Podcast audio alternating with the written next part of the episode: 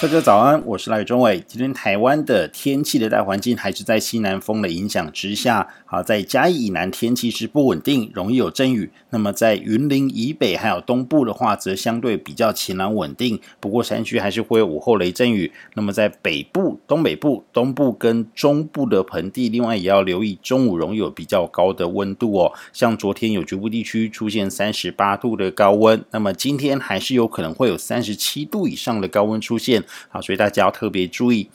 那么今天凌晨在中南部山区陆续有局部对流云系发展啊，还有带来阵雨，主要是西南风遇到地形的抬升作用所造成的。那么在清晨，在嘉义以南也有发展旺盛的对流云系，而且是沿着海岸线还有近海发展啊。那么除了有比较强的阵雨之外，也伴随打雷闪电。那么这个主要是西南风跟海陆风的交互作用所造成。那么在上午，随着陆风逐渐减弱转为海风之后，降雨就会逐渐趋缓。但是它这个对流云系也会随着气流在往内陆延伸，所以提醒南部的朋友们，今天清晨出门要特别注意降雨，还有交通。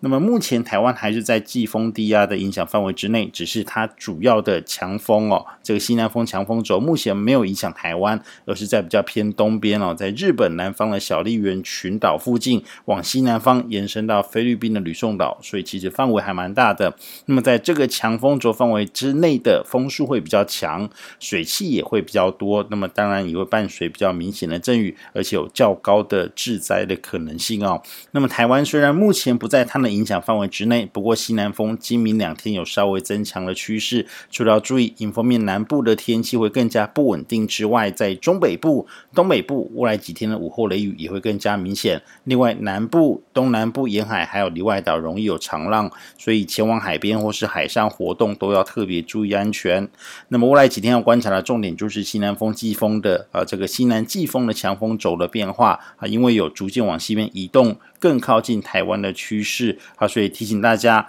最近几天呢、哦，要特别检查居家环境的排水设施。农渔民朋友们要留意田地还有鱼温附近的这个排水。另外，未来几天要持续关注天气的这个预报哦。以上气象由天气风险赖中伟提供。